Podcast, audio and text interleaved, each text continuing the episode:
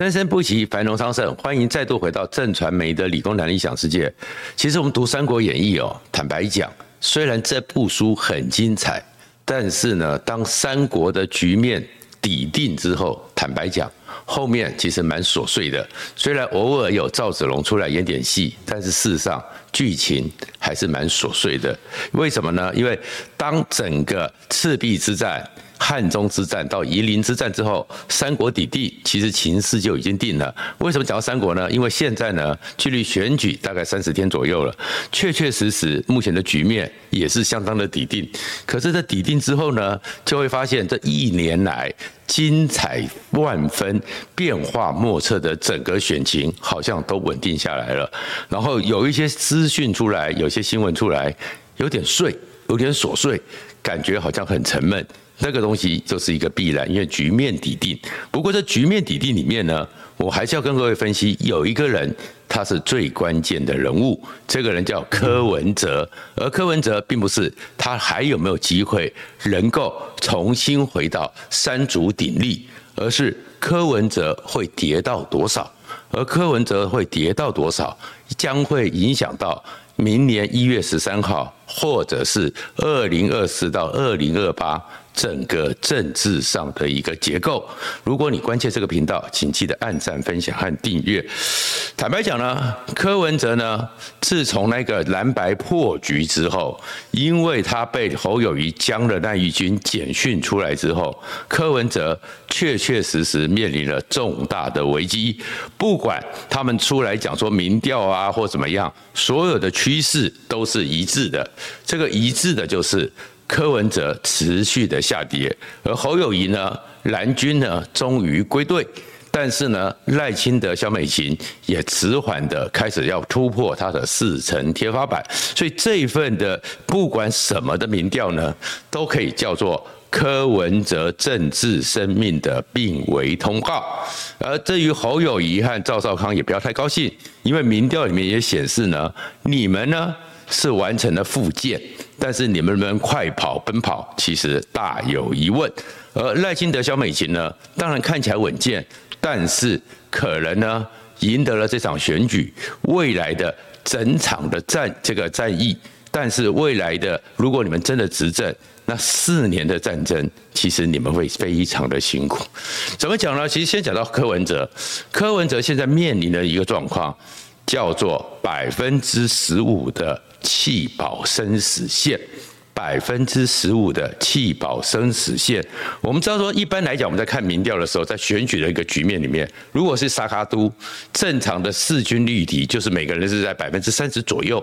但是如果你掉到了百分之十五，那叫做六分之一，也就是说，你连基本的该拿到的要求的一半都不到。换句话说，你跟另外两个人比，你就是小矮子一个。而这小矮子一个，到了最后要投票的时候，就变成是投你的票没有意义啊，不会赢呐。那不会赢，就会影响到可能弃你而去，或者是还是坚定支持你，但是看一看天气不好，看一看干脆天气太好去郊游，不值得投票。那你柯文哲就会更惨，因为惯例上呢，过去的时候，比如说像宋楚瑜，宋楚瑜选了那么多次总统，他有好几次的民调都还有十几趴、十趴左右，但是就因为低于百分之十五这条生死线，最后呢，不是被弃了，就是呢，干脆投票率整体投票率降低，因为他的选民就不出来投票了，他的实质得票率、投票率得支持度虽然有十趴，得票率四五趴之下，因为。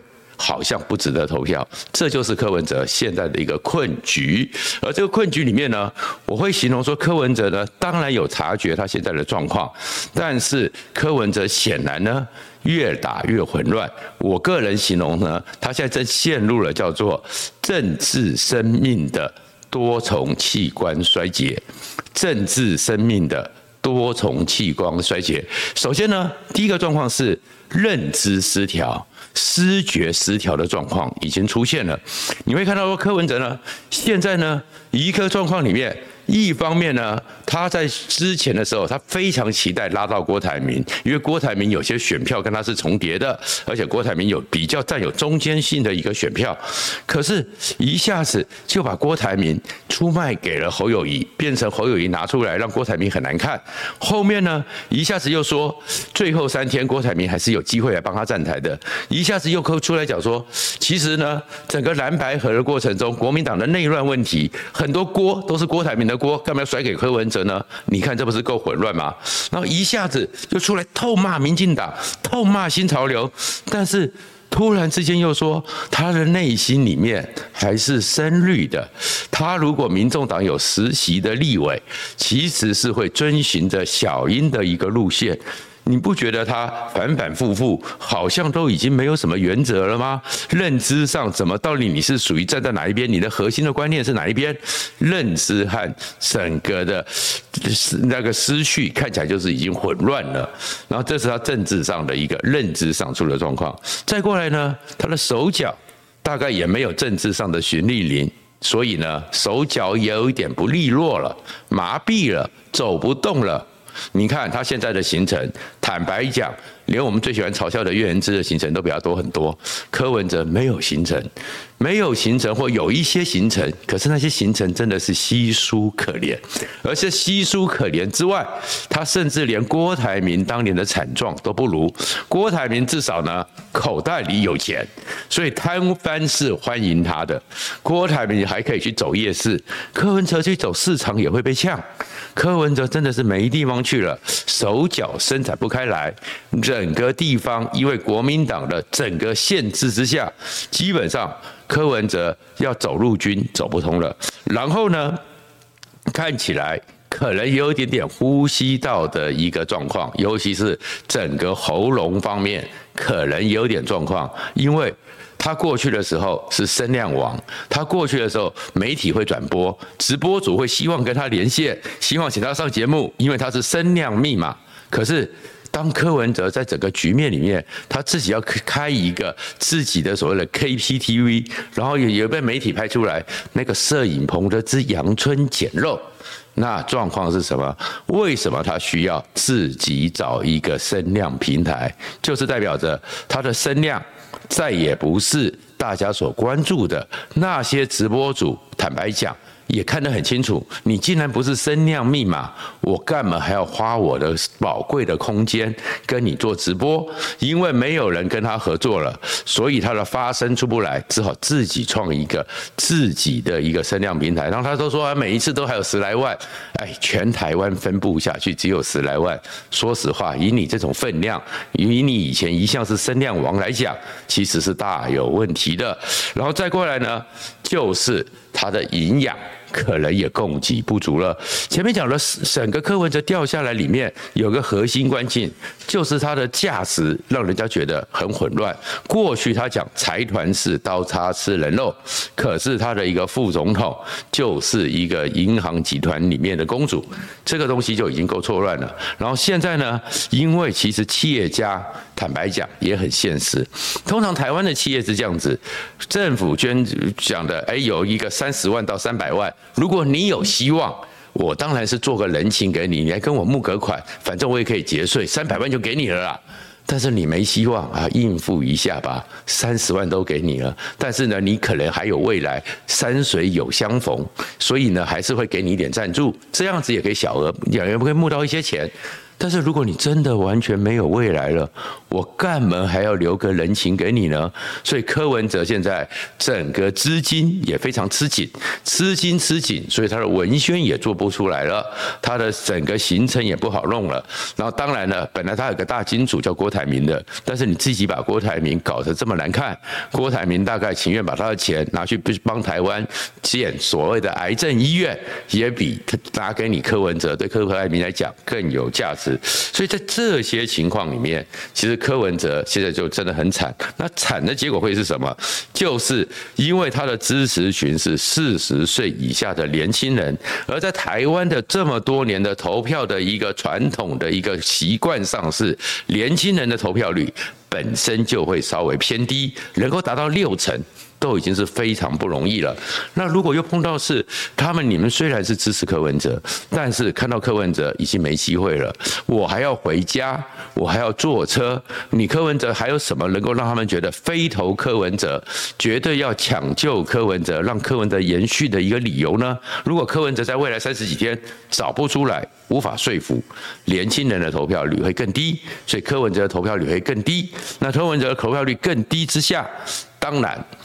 整个民众党原来预估的八席的部分区，看起来都是一个严峻的挑战，甚至于有些人就估说，搞不好还是跟现在一样五席。那如果低于百分之五以下，连柯文哲连部分区都没有了。甚至于一千五百万的保证金都拿不回来，所以柯文哲现在其实情势是非常的严峻。而这种严峻里面呢，你就会看到柯文哲的求生意识还是蛮强的。所以呢，他现在有一个作作为又出来了，被我们形容叫做呢，政治上的器官捐献。政治上的器官捐献是什么意思呢？因为柯文哲至少去算他的部分区，我们也估应该还是会过门槛，还是有五席以上，但是八席恐怕有点困难。但是如果整个选举最后开出来，不管是国民党或民进党，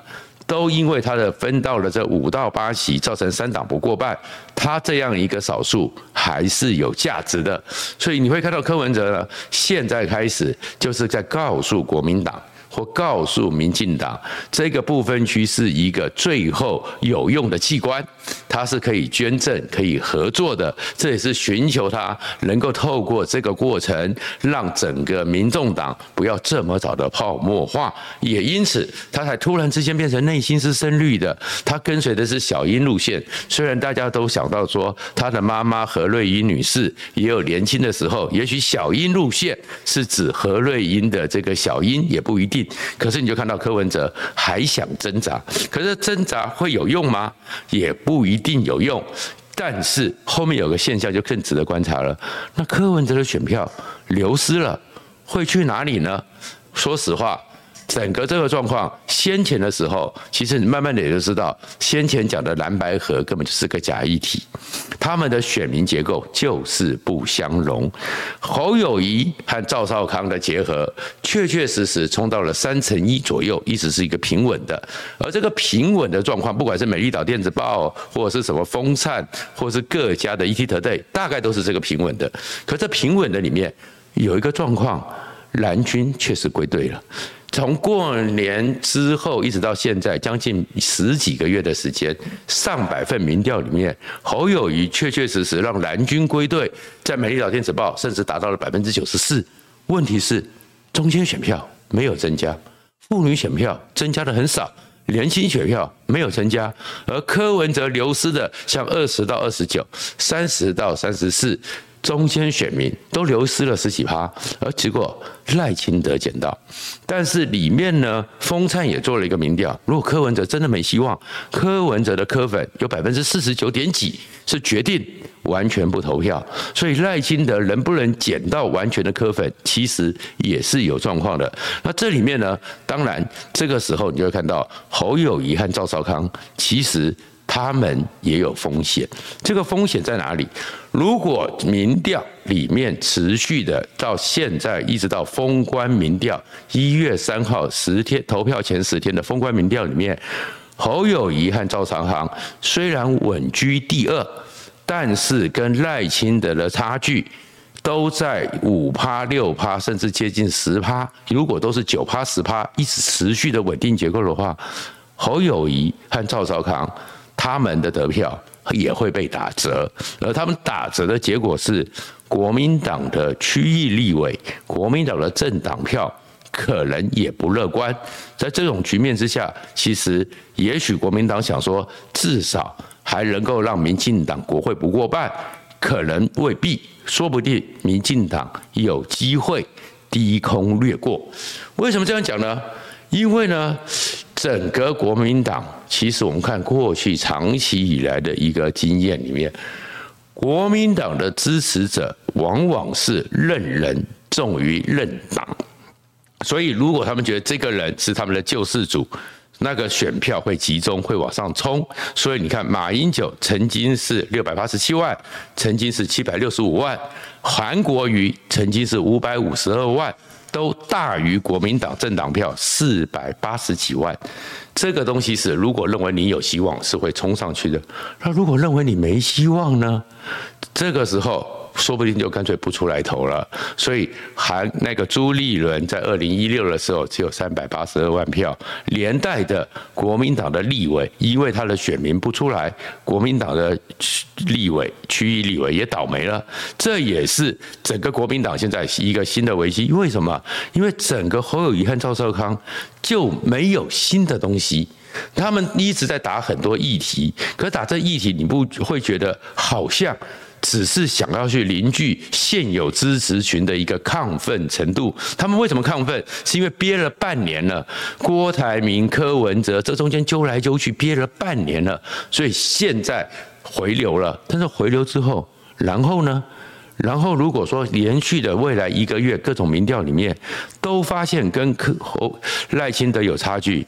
干脆不投票。老人家要出来投票，还要拄拐杖，还要推轮椅，很麻烦的。那不差我这一票，这是国民党的一个习性。可这个习性里面会造成的是，整个国民党的区域立委，很多在五五坡略为优势领先的区域里面。搞不好会倒霉。那当然，这里面的一个变数里面呢，就是《纽约时报》讲的，台湾今年选举的最大变数，就是所谓的沮丧的年轻人，就是四十岁以下。而这四十岁以下的沮丧的年轻人，如果我们从台湾的选举过去的记录里面来分析，大概就三百多万票。而这三百多万票呢，其实你再去从二零零年蔡英文跟韩国瑜的对比，就是当时蔡英文八百一十七万票。大于民进党的四百八十三万票，三三六万张选票，大概就是中间选民加上这些沮丧的年轻人。而这些人呢，因为确确实实现在这个社会对他们的考验太严峻了，房子遥不可及，然后薪水加薪。遥不可及，能够有个稳定的工作，大概都有，但是能够像哥哥姐姐、爸爸妈妈一样，工作个五年时候、十年之后，累积到一定的财富，工作了二十年、三十年之后，能够有财政自由，这个东西对他们来讲。非常的遥远，那非常的遥远。民进党执过政，国民党执过政，他们确实是愤怒，而且感到沮丧。那过去柯文哲是他们的一个出口，但是现在柯文哲自己出了太多的问题，这个出口，这个渴望的窗口也破灭了。那他们会怎么投？他们会怎么投的话呢？这个时候其实就回来另外一个状况，就是对了赖清德来讲了。赖清德目前以民进党的基本盘的一个结构，二零一。第二年，蔡英文那时候六百零九万，所以赖清德大概在正常的民进党归队拿到六百万是没问题。但是国民党韩国瑜那个情况之下五百五十二，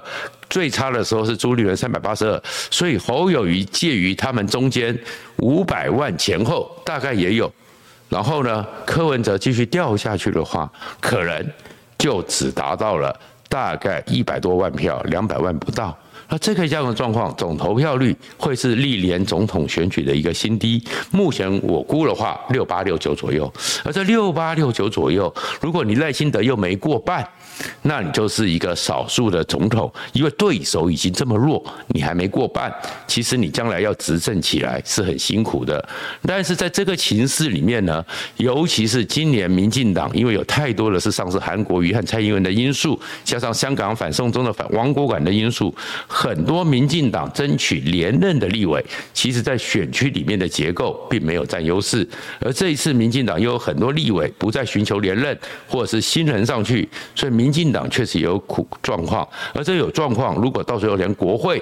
低于五十七席，只有五十席上下的话，又是个少数国会，那双少数之下，社会对立又这么的一个强烈，社会的沮丧又这么挫折。那其实你未来四年赖清德、萧美琴执政起来也是绑手绑脚，所以在现在这个局面里面，剩下的东西其实我会建议的是，虽然柯文哲确确实实现在流失了，但是柯文哲曾经代表的他的那一群对现状不满的沮丧的年轻人，他们到底想什么？到底要什么？身为赢家的赖清德和萧美琴，应该多关注、多提一些，让他们觉得确实让他们觉得未来有希望的状况，才可以把双少数变成是民进党国会有机会过半，赖清德可以过半，才能稳定执政。谢谢大家。